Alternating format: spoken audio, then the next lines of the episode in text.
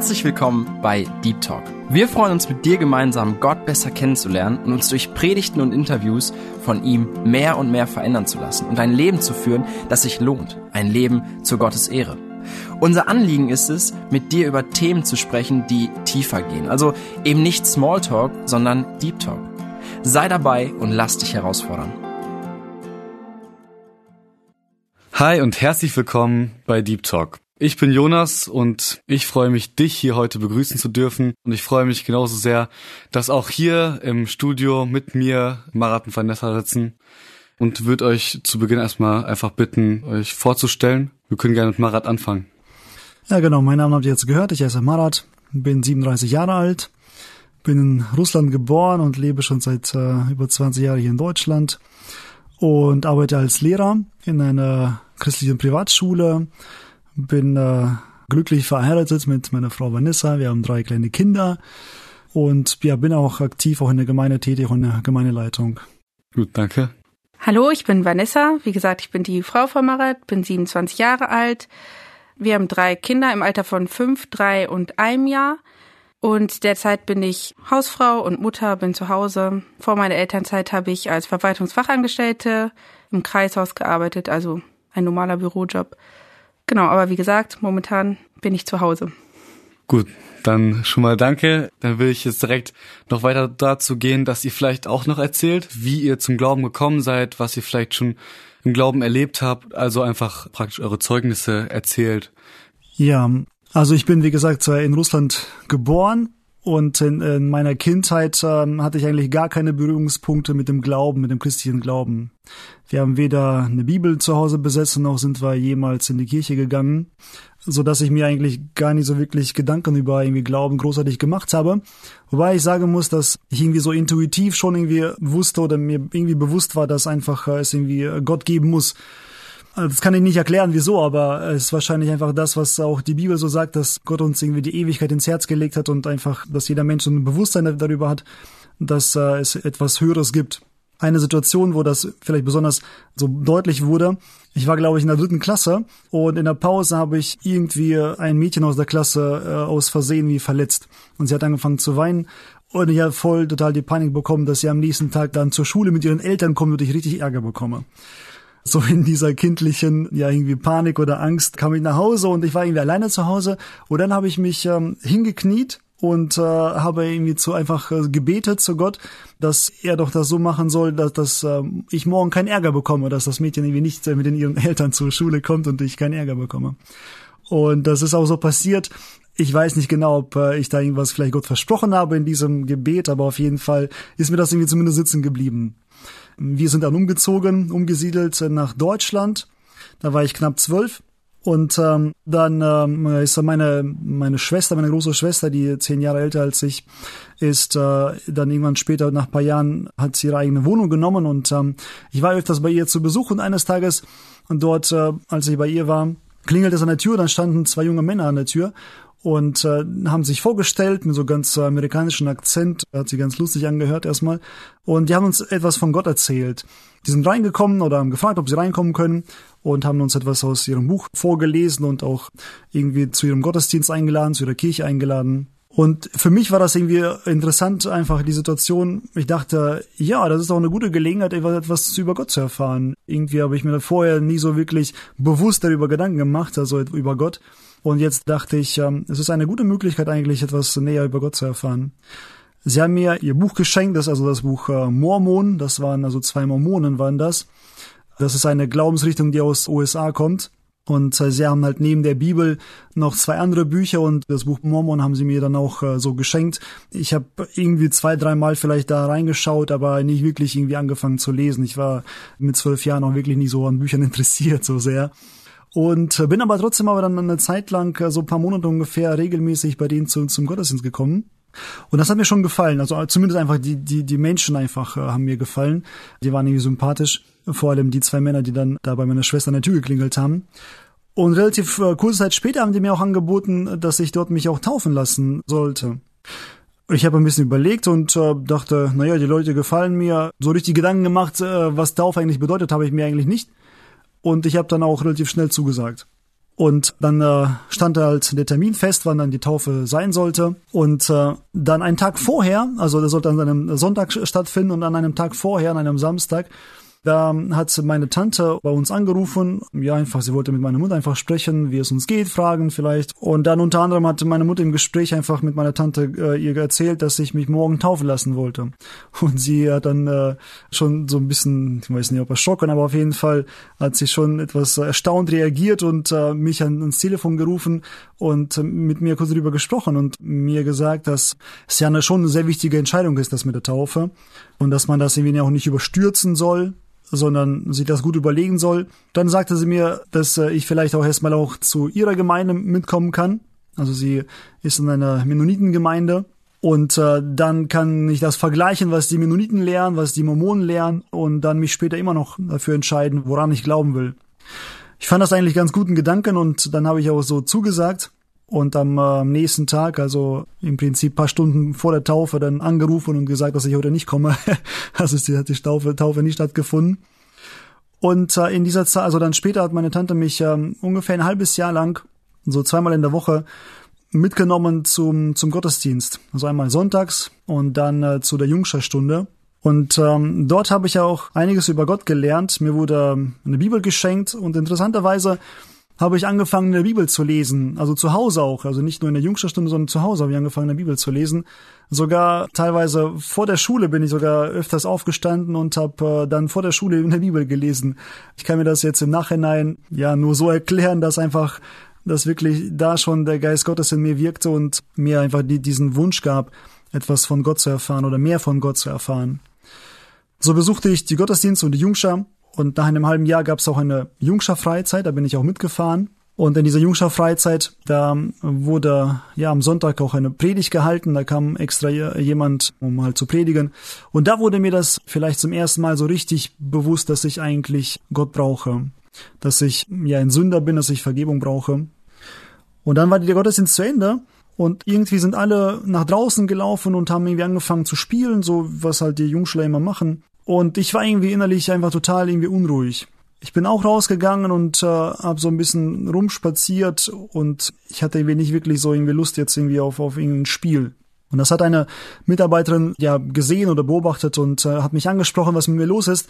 Und dann habe ich gesagt, ja, eigentlich will ich mich bekehren, aber ich weiß nicht, wie das geht. Und dann äh, durfte ich äh, zum Jungscherleiter kommen und er hat mir das dann nochmal auch den Halsweg erklärt, also erklärt, was es bedeutet sich zu bekehren und äh, was äh, Jesus für mich getan hat, dass er am Kreuz für mich gestorben ist. Und dann durfte ich wirklich im Gebet ja um Vergebung meiner Schuld und Sünde bitten bei Jesus und äh, ihn einladen, ja in mein Leben zu kommen. Das war so der Wendepunkt meines Lebens eigentlich. Ich war damals 14. Ab dem Tag hat sich sehr vieles verändert. Natürlich habe ich da mit 14 noch nicht irgendwie großartige irgendwie Sünden in meinem Leben getan, glücklicherweise natürlich. Und doch habe ich schon auch äh, natürlich auch viel Falsches gemacht in meinem Leben. Auf jeden Fall, was ich äh, nach der Bekehrung sofort gemerkt habe, dass da ein Hunger nach dem Wort Gottes entstanden ist oder da war.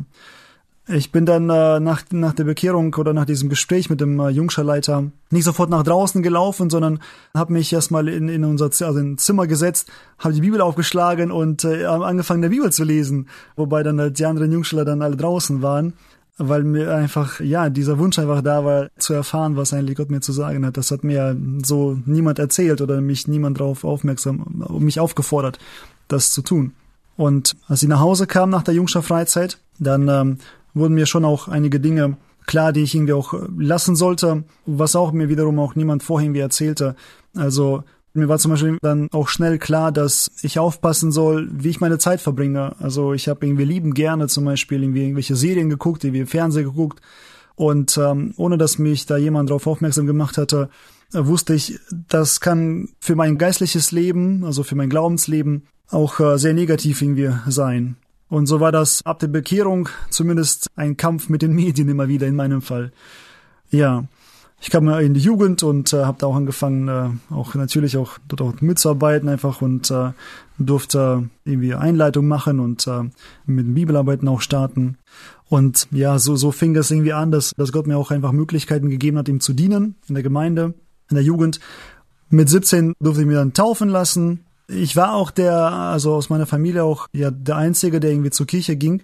Und deswegen war ich dann auch meistens auf mich alleine gestellt und musste auch mit dem Fahrrad immer fahren. Das haben dann die Jugendlichen oder die Jungschler dann später auch ein bisschen drüber sich amüsiert. Da kommt der Marat mit dem Fahrrad, hieß es dann immer. Aber das war nicht schlimm, soweit. Ja, und in der Schule habe ich dann äh, mein Abitur gemacht und äh, nach dem Abi Zivildienst gemacht und später halt Lehramt studiert mit den Fächern Geschichte und Sozialwissenschaften. Mit denen du jetzt dann halt auch in dieser christlichen Schule arbeitest, die du vorhin schon erwähnt Ganz genau, genau, das sind so die Fächer, die ich dann unterrichte. Alles klar. Du hast ja erzählt, du wolltest dich eigentlich taufen lassen bei den Mormonen und bist dann ja praktisch am selben Tag nochmal von diesem Trip erst abgesprungen, wenn man das so sagen kann. So, du hast dann ja da angerufen, waren die nicht irgendwie enttäuscht? Also das habe ich mich so gefragt, als du das, als du das erzählt hattest.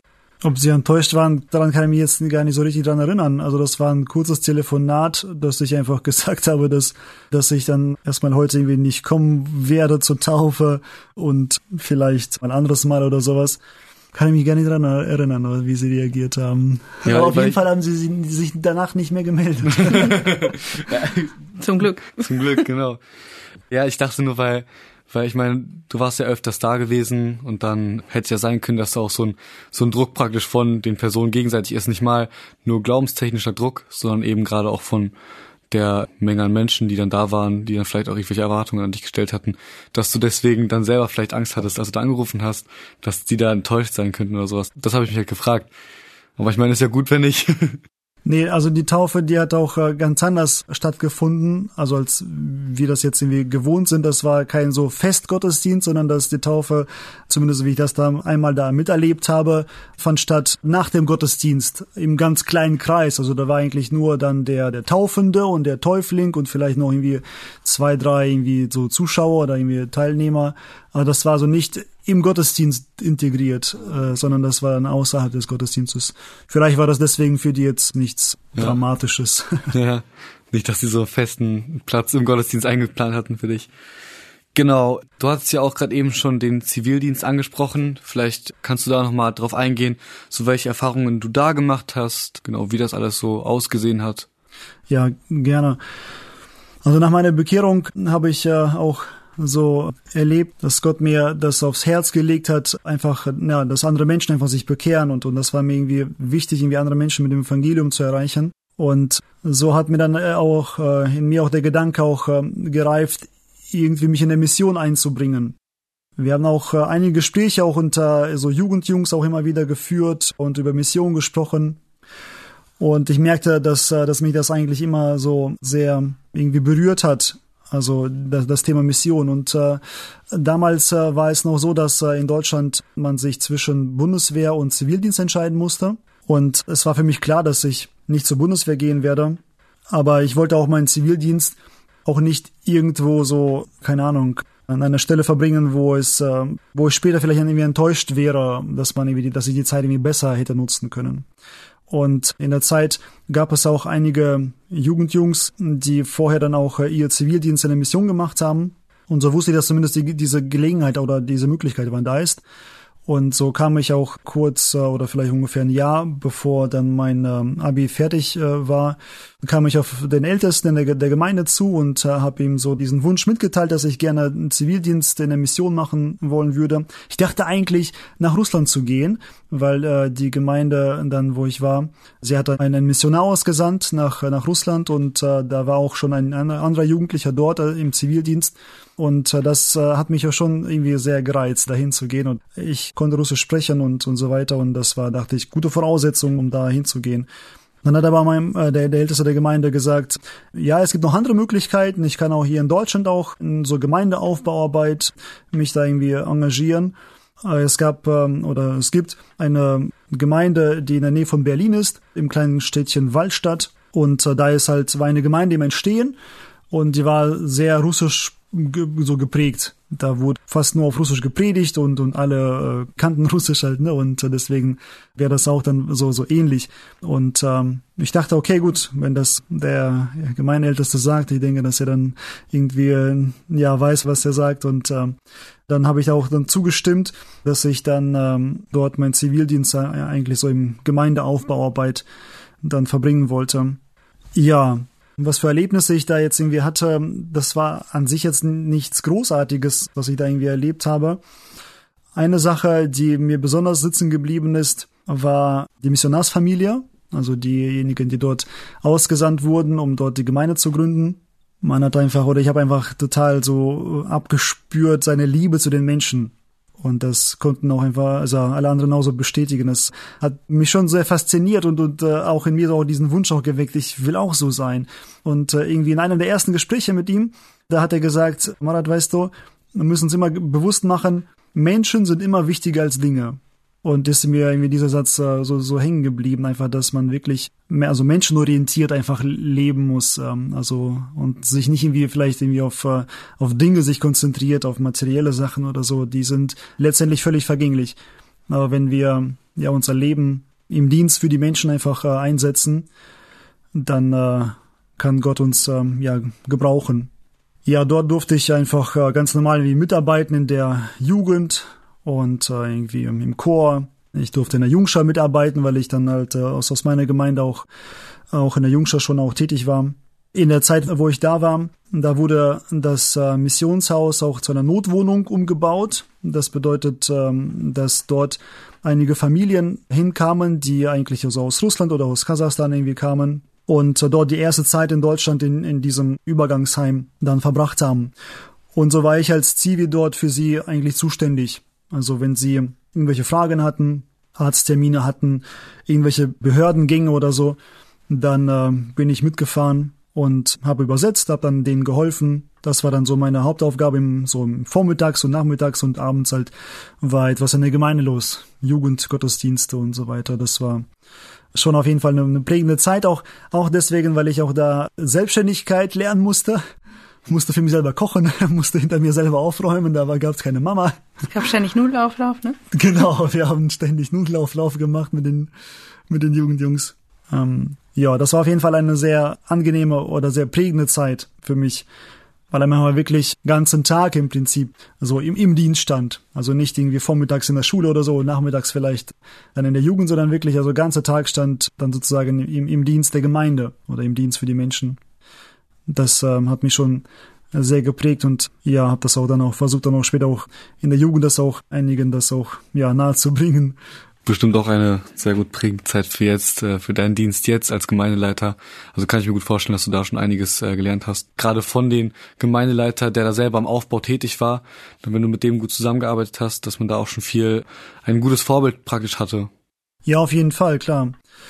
Natürlich hatte ich jetzt nicht so vielleicht den großen irgendwie Einblick so in die äh, gemeindeinterne Entscheidungen oder so, oder aber einfach so diesen Umgang äh, mit Menschen, den ich da jetzt einfach miterlebt habe und einfach die Mitarbeit auch äh, wiederum in der, in der Jugend, in der Jungschar einfach, das hat mich schon ja auf jeden Fall geprägt. Also es war eine intensive Zeit, wo man sich einfach auch lernen konnte, wirklich sich Gott irgendwo auch hinzugeben und auch zu erleben, wie Gott das auch segnet halt, ne? Und auch Menschen, die wir auch, auch durch meinen Dienst auch irgendwie auch ähm, ja prägen kann, oder zu ihm näher ziehen kann.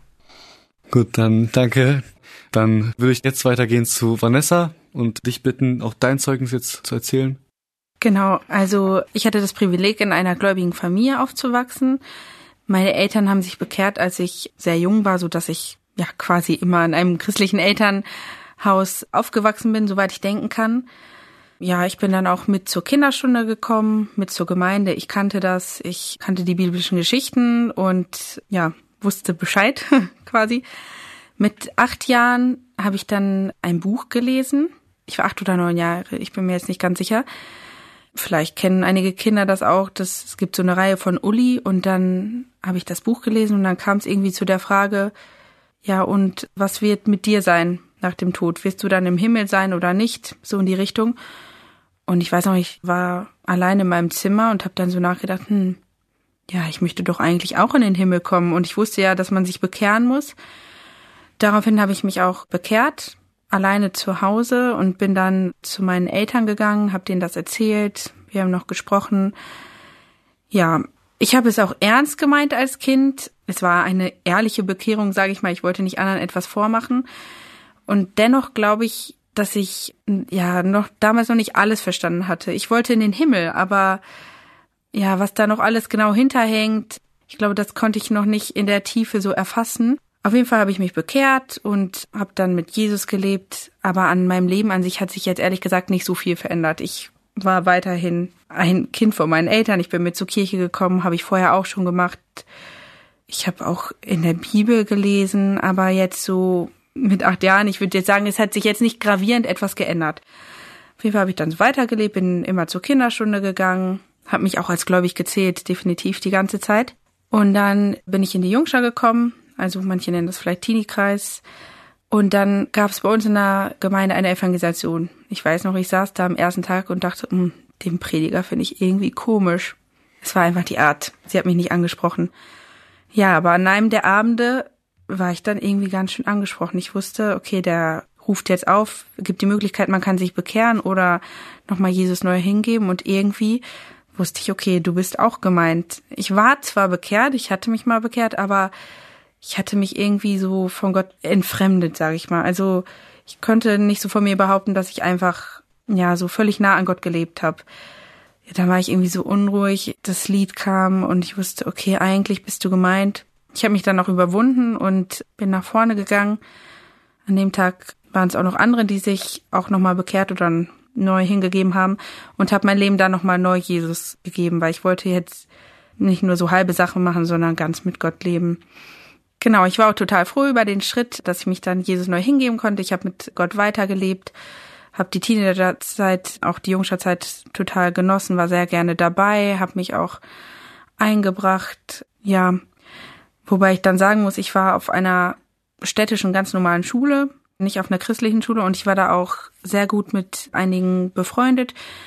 Was mich auch total gefreut hat, eine Freundin habe ich eingeladen und sie kam mit zur Jungschar Freizeit. Das war total schön für mich. Wir waren auch zusammen dann immer wieder mal bei der Jungschar. Ich habe auch in der Schule versucht, ein Zeugnis zu sein, wobei ich da auch im Nachhinein viel versagt habe, würde ich sagen. Ich hätte das viel offensiver angehen können. Ich habe dann aber irgendwann gemerkt, ja, ich verstehe mich so gut mit meinen Freunden aus der Schule, die ja ungläubig waren. Und äh, irgendwie ja, sind dann so ein paar Sachen bei mir so ein bisschen verschwommen, die Maßstäbe Gottes. Nicht unbedingt so in meinen Taten, sondern in meinen Gedanken.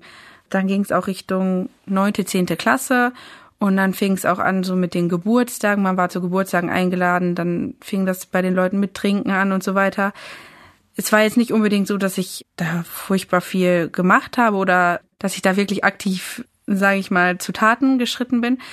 Aber irgendwie habe ich gemerkt, so manche Sachen für mich, die ich vorher nicht wollte oder schlimm fand, die fand ich auf einmal gar nicht mehr so schlimm. Irgendwie, ja, musste ich da so aufpassen, dass ich nicht, ja, da so schwanke.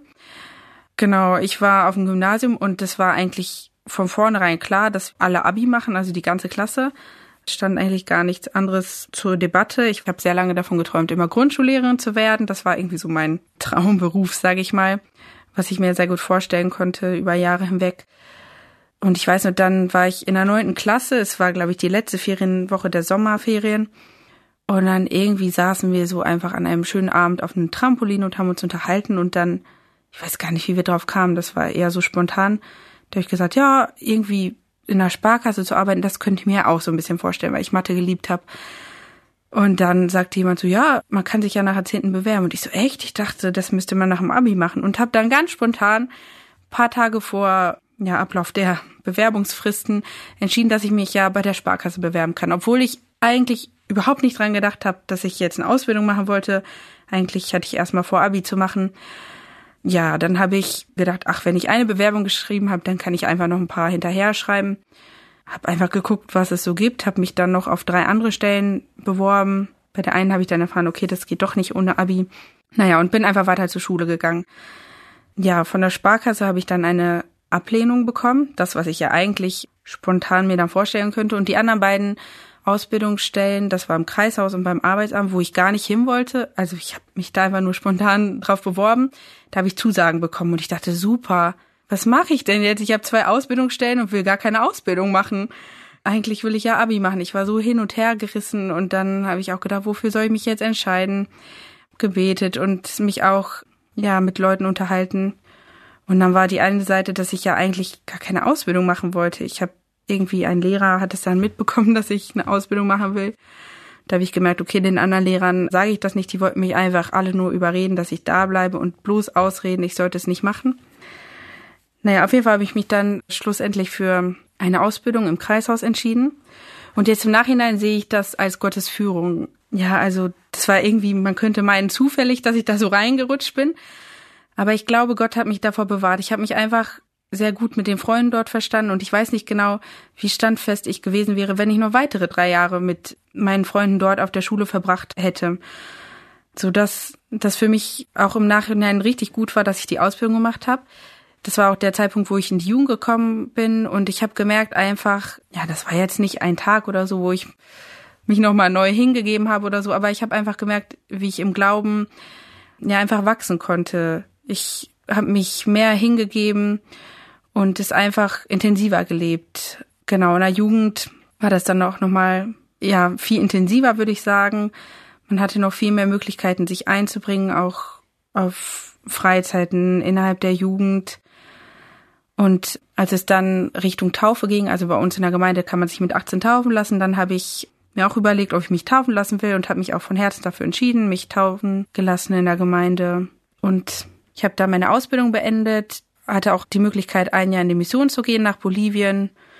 Und ich bin auf jeden Fall froh, mit Jesus zu leben. Das Leben wird dadurch viel spannender.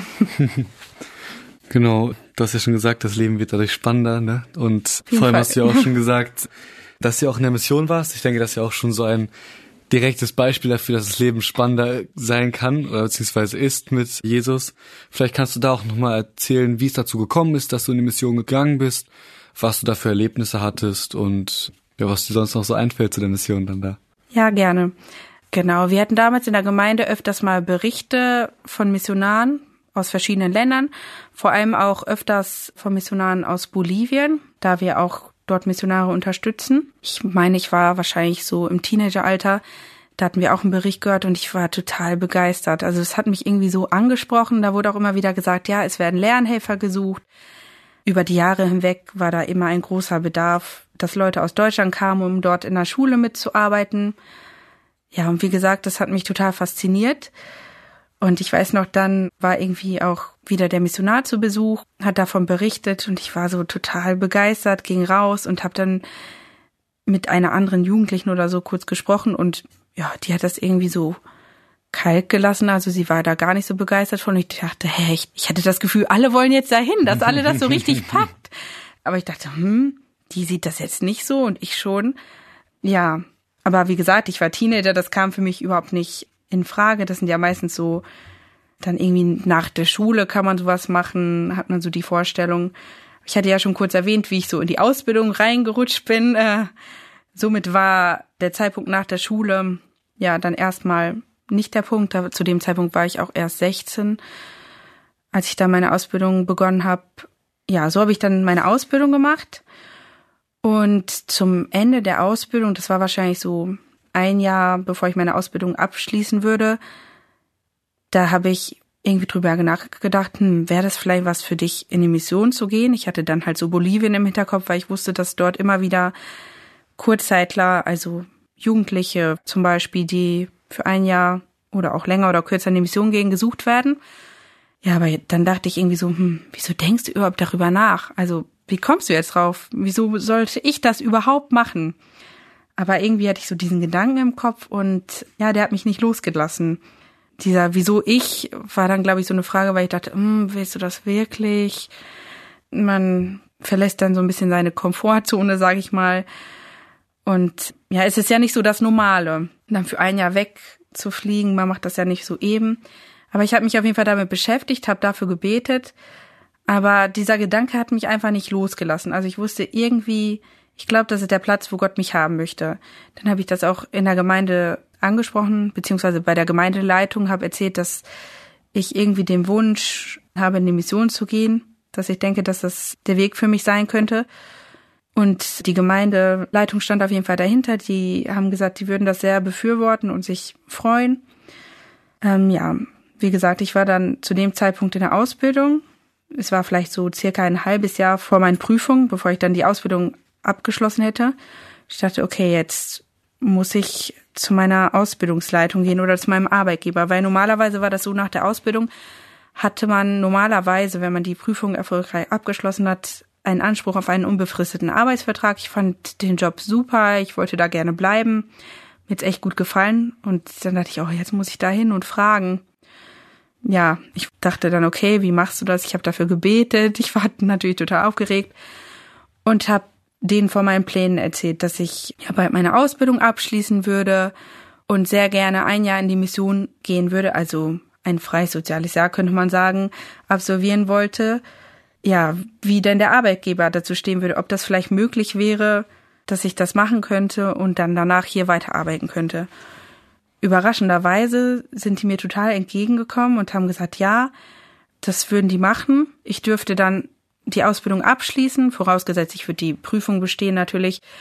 Dann würden die mich ein Jahr freistellen und danach dürfte ich da weiterarbeiten. Wie gesagt, ein unbefristeter Vertrag, das war eigentlich die Stelle, wo ich gerne bleiben wollte. Und das war für mich auch wieder so ein Zeichen, okay, Gott öffnet da die Türen. Weil das war für mich nicht selbstverständlich. Wo bekommt man das, dass man in der Ausbildung quasi noch ja so eine Zusage bekommt, dass man unbefristet übernommen wird, auch wenn man jetzt erstmal ein Jahr weg ist, quasi.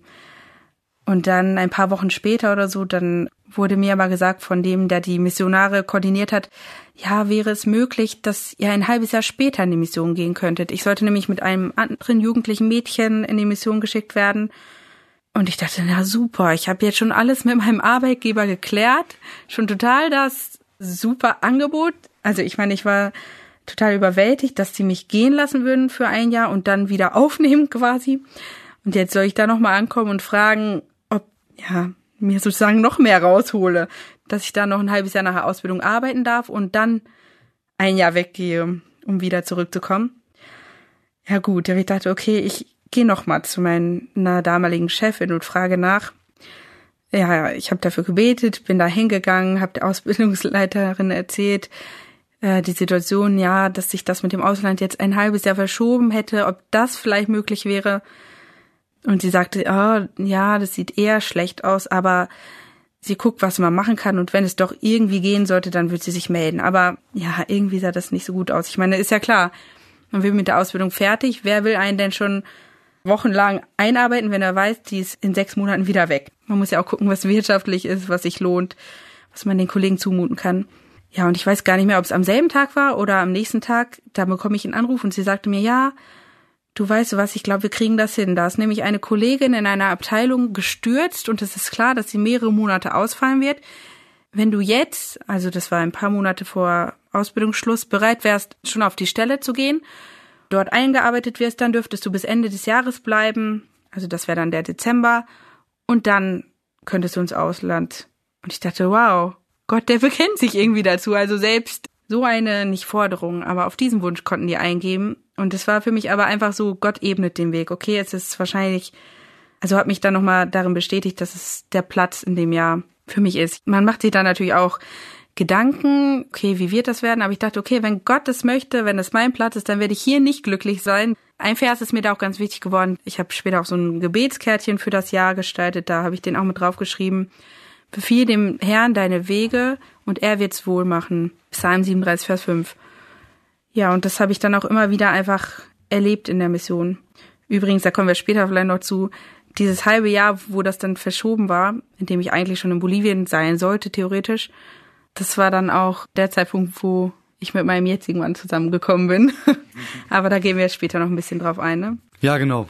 Genau, also ich war in Bolivien. Für die, die es vielleicht nicht kennen, dort gibt es ganz viele plattdeutsche Kolonien. Die leben in so Kolonien unter sich, könnte man sagen. Also da gibt es dann auch eine Stadt. In diese Stadt müssen die immer wieder zum Einkaufen, um Geschäfte zu regeln und so weiter. Dort ist es dann äh, Spanisch, sage ich mal, das machen auch oft die Männer, die können dann auch Spanisch, aber die Frauen zum Beispiel, viele von denen, die leben wirklich komplett plotisch, also die reden nur Plattdeutsch zu Hause. Ja, dort gibt es zum Beispiel auch Alkolonien, die haben halt sehr gesetzlich gelebt. Die haben dort auch Schulen, weil die die Gottesdienste auf Deutsch abhalten. Das heißt, die lernen Deutsch, aber in der Altkolonie zum Beispiel ist es so, dass sie das Deutsche oft gar nicht verstehen. Sie können Deutsch lesen, die Aussprache ist nicht ganz so wie hier, aber sie verstehen das nicht wirklich. Und die Missionare, die dort schon längere Jahre sind, die arbeiten mit diesen Alkolonien, erzählen dem von dem wahren Evangelium, nicht nur von dieser Tradition, so dass daraus neue Gemeinden entstanden sind, die dann auch teilweise neue Kolonien gegründet haben. Und in diesen Kolonien gibt es dann neu gegründete Gemeinden, die oft sehr jung sind, also nur ein paar Jahre alt. Und verbunden mit dieser Gemeinde gibt es dann auch immer Schulen. Bei uns ist ja Gemeinde und Schule so eine ganz andere Welt, obwohl es auch hier christliche Schulen gibt. Dort muss man sich das so vorstellen, dass quasi unter einem Dach ist. Also die Schule ist wirklich im Gemeindehaus. Und es ist auch sehr eng miteinander verknüpft, weil die Schule zum Beispiel ist sehr wichtig, um Deutsch zu lernen. Wenn man kein Deutsch kann, dann ja, fehlt einfach auch schon die Grundlage, um überhaupt die Bibel zu verstehen, weil die lesen in der deutschen Bibel. Genau, unsere Hauptaufgabe quasi, also wenn ich von wir rede, ich war da mit ähm, einer anderen Jugendlichen, Esther aus Bielefeld zusammen.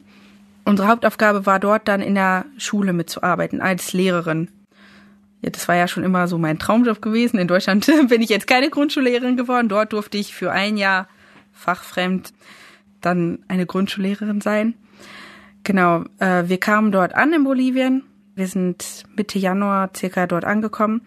Dann liefen die Ferien. Wir hatten ein paar Wochen Zeit, uns in Santa Cruz, das war der Hauptsitz von der Mission quasi.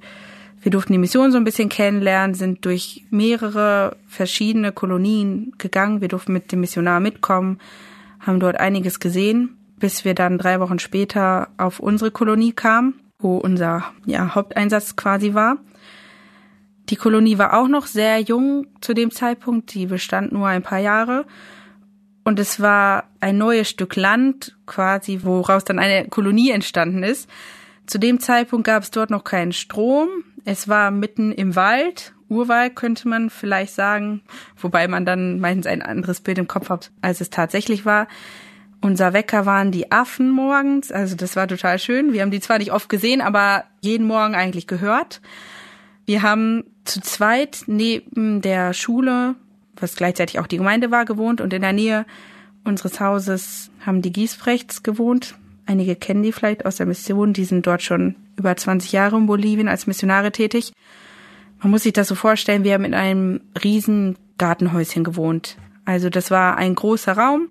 Das war unser Schlafzimmer, Wohnzimmer, Küche und dann daneben hatten wir so eine kleine Badezimmerzelle sag ich mal.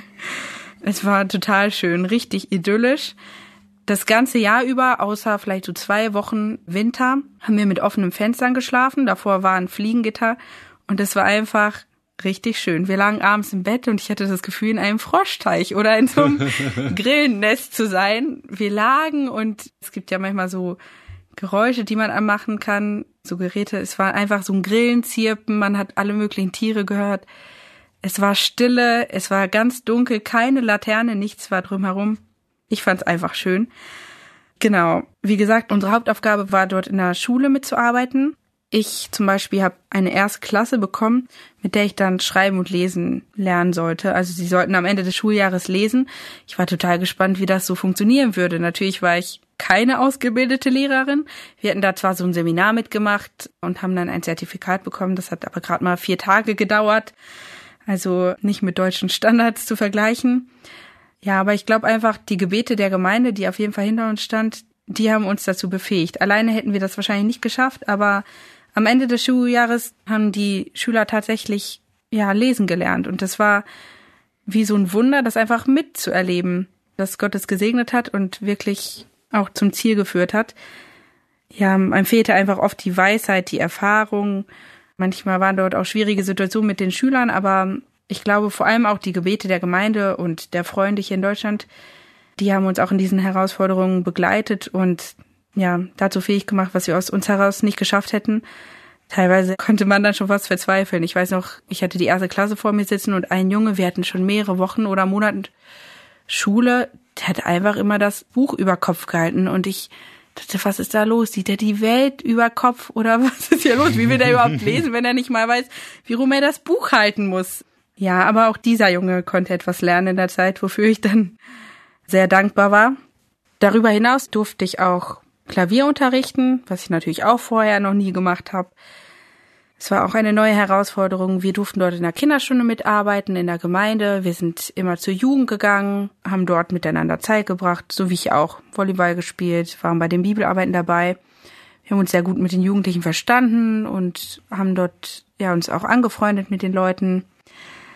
Ja, und das Leben dort, das war sehr abenteuerlich. Aber wir können sagen, wir wurden echt bewahrt. Wie gesagt, das war so ein Wald, wo wir dann gelebt haben. Es gab dort auch sehr viele Klapperschlangen, weil es halt ja noch nicht so weit gerodet war. Mittlerweile sieht es dort schon anders aus, was ich so mitbekommen habe. Aber damals ja waren dort auch wirklich viele Klapperschlangen unterwegs. Und in Bolivien wird es sehr früh dunkel, so das Jahr über um 6 Uhr abends, ungefähr 6, spätestens 7 Uhr abends, meine ich, war das. Und ja, Esther und ich, wir haben da zusammen gewohnt und abends, wir wollten einfach mal in die frische Luft gehen. Wir haben viel drinnen gearbeitet. Und dann abends ist es auch ein bisschen abgekühlt. Da hatten wir einfach eine Taschenlampe mit und wollten spazieren gehen. Also das haben wir öfters abends gemacht. Und dann ist es auch nicht selten passiert, dass uns so pro Spaziergang vielleicht mal zwei, drei Schlangen über den Weg gekrochen sind. also wenn ich jetzt so darüber nachdenke, ich als Mutter mit meinen drei kleinen Kindern würde diesen Spaziergang nicht machen. Ich weiß nicht, ob es einfach kopflos war oder ob wir so viel Vertrauen hatten. Auf jeden Fall wurden wir immer bewahrt. Also ich glaube schon, dass das vielleicht immer gar nicht so ungefährlich war, weil die Taschenlampe hat nur den Weg vor uns beleuchtet und nicht um uns herum. Aber wie gesagt, wir wurden auf Gebetshänden getragen und wir durften wirklich die Bewahrung auch erleben. Wir hatten auch zu Hause in unserem Häuschen keine Skorpionen oder gefährliche Spinnen oder so, was man immer wieder auch von anderen hört. Ja, meine Freundin sagte, vielleicht lag das daran, dass wir die Ritzen mit Tesa zugeklebt haben. ja, wir waren auch einmal unterwegs mit einem Auto, also wir sind mitgefahren. Das war gerade die Fahrt, wo wir unser Babykätzchen in eine sehr weit entfernte andere Kolonie überbringen wollten. Wir hatten nämlich eine Katze, die Babykätzchen hatte und eins wollten wir an einen anderen Kurzzeitler überbringen. Und während der Fahrt sind wir im Schlamm stecken geblieben mit dem Auto. Und auch dort hat Gott es so einfach geführt, dass kurze Zeit später ein Bauer kam und uns mit dem Trecker rausgeholt hat. Also es gibt in diesen Ländern schon manchmal einige Gefahren, die halt auch eintreffen können, aber wir wurden wirklich erstaunlich gut bewahrt. Wir hatten nie irgendwie eine besonders gefährliche Situation oder so. Ja, es war auf jeden Fall sehr spannend, abenteuerlich. Ich glaube, es liegt auch viel an der Einstellung. Zum Beispiel hatten wir keinen Strom und abends wollten wir uns dann mal duschen und haben gemerkt, oh, das Wasser ist leer. Und wir hatten da auf jeden Fall schon fließendes Wasser. Wir hatten da auch einen Kühlschrank, der mit Gas betrieben wurde. Ja, dann wussten wir, aber um 12 Uhr abends, jetzt um Wasser zu haben, müssen wir jetzt erstmal 200 Meter weiter zum Generator im Dunkeln laufen, den erstmal anschmeißen, damit dort, ja, der Strom, der dort erzeugt wird, dieses Wasser in die Zisterne pumpt. Man hätte sich beschweren können, aber wir haben es einfach als Abenteuer gesehen. Das war total schön. Das war auch sehr erstaunlich. Wir haben uns richtig gut verstanden mit der anderen Kurzzeitlerin, die dort war. Vorher kannten wir uns wirklich überhaupt nicht aus Deutschland und wir haben uns da richtig gut angefreundet. Wir haben das Jahr über in einem Zimmer gelebt. Ja, das war schon echt schön. Dort hatten wir auch ja irgendwie mehr Zeit oder Freiräume als hier in Deutschland. Das Leben dort ist schon nicht so getaktet wie hier. Andererseits war das dann auch eine Herausforderung, die Zeit gut einzuteilen, weil wir dort auch schon durchaus viele Aufgaben hatten. Wir mussten uns organisieren in der Schule. Wir haben wahrscheinlich etwas länger teilweise gebraucht als vielleicht andere, weil es das erste Schuljahr war, wir da überhaupt irgendwie so reinkommen mussten, so dass wir uns dann manchmal gefragt haben, so was machen wir jetzt? Und dann stand man auch manchmal vor der Frage so, nehmen wir uns jetzt Zeit zum Bibellesen oder erledigen wir erstmal unsere Sachen, weil das und das und das und das müssen wir noch tun. Und in der Zeit dort in Bolivien habe ich mich auch etwas intensiver mit dem Buch Josua beschäftigt und mir ist einfach ein Vers total wichtig geworden. Der steht in Josua 1, Vers 8, lass dieses Buch des Gesetzes nicht von deinem Mund weichen, sondern forsche darin Tag und Nacht, damit du darauf achtest, alles zu befolgen, was darin geschrieben steht. Denn dann wirst du gelingen haben auf deinen Wegen und dann wirst du weise handeln. Wir standen dann auch oft so vor der Situation, es war mittags, die Schule war aus, wir waren zu Hause und dann dachten wir so, was machen wir jetzt? Schnell durchstarten. Man will ja so seine Sachen abarbeiten. Aber dann haben wir uns manchmal auch gesagt, nee, wir halten jetzt einfach inne und nehmen uns jetzt mitten am Tag die Zeit, für die Stille, für die Bibel. Und dann haben wir einfach gemerkt, manches, was danach auch noch viel anlag, das ging irgendwie leichter von der Hand. Und dieser Vers, der ist mir auch bis heute wichtig, dass, ja, es ist, glaube ich, immer wieder so ein Kampf zwischen, oh, will ich was schaffen oder jetzt in der Bibel lesen. Aber wenn wir, ja, die Bibel lesen, dann werden wir gelingen haben. Was ich da auch so positiv in Erinnerung habe, ich weiß noch, ich saß da einmal mit meiner Bibel unter den Bäumen und einfach diese Stille dort. Ich finde, das fehlt mich in Deutschland oft irgendwie. Wir sind so gehetzt, irgendwie, dass man total die Ruhe hat. Man saß dort, man wusste, okay, jetzt kommt keiner, es gibt keine Termine, kein Internet hatten wir dort übrigens. Wenn wir dann in die Stadt kamen, also einmal im Monat oder alle drei Wochen, da hatten wir dann schon, konnten wir uns unsere E-Mails alle abholen. Aber ja, das war schon auf jeden Fall besonders. Man merkt dadurch, dass man hier immer erreichbar ist und so, ist es irgendwie schon schwieriger, so ganz abzuschalten. Das habe ich dort sehr genossen. Ich glaube, es gäbe noch viel zu erzählen, aber das wird jetzt wahrscheinlich den Rahmen sprengen. Ja, da hast du wahrscheinlich recht. Das wird an dieser Stelle wirklich den Rahmen sprengen. Und deswegen runde ich an dieser Stelle auch die heutige Sendung schon ab. Bedanke mich ganz herzlich bei euch, dass ihr hier wart, dass ihr das Interview mit mir geführt habt und dass ihr auch so gute Eindrücke aus eurem Leben gegeben habt, was ihr auch schon mit Jesus erlebt habt, wie er euch gebrauchen konnte, es war sehr spannend und deswegen kann ich dir auch schon die Folge von nächster Woche ans Herz legen, weil das Interview mit Marathon Vanessa dann weitergehen wird. Genau, Vanessa hat ja auch gerade eben schon erwähnt, dass sie mit Esther zusammen in Bolivien war und Esther war auch schon einmal hier bei Deep Talk und war bei einem Interview dabei. Und das kann ich dir wirklich empfehlen, auch da noch einmal reinzuhören. Und jetzt noch eine kleine Erinnerung an das, was Tina letzte Woche schon einmal gesagt hat. Und zwar haben wir vor, an Weihnachten eine besondere Folge hochzuladen. Und da hast du die Möglichkeit, auch mit in der Folge zu sein. Dafür würden wir dich bitten, dass du uns entweder eine Sprachnachricht schickst oder zu uns sogar ins Studio kommst und uns dein Zeugnis erzählst, wie du einfach zu Jesus gekommen bist und vielleicht auch noch, was du auch schon mit ihm alles Großes erleben durftest. Das bitte ich euch bis zum 17. Dezember einzuschicken, damit wir es auch schaffen, noch alles zusammenzuschneiden. Und damit bedanke ich mich dafür, dass du heute wieder eingeschaltet hast. Bis nächste Woche.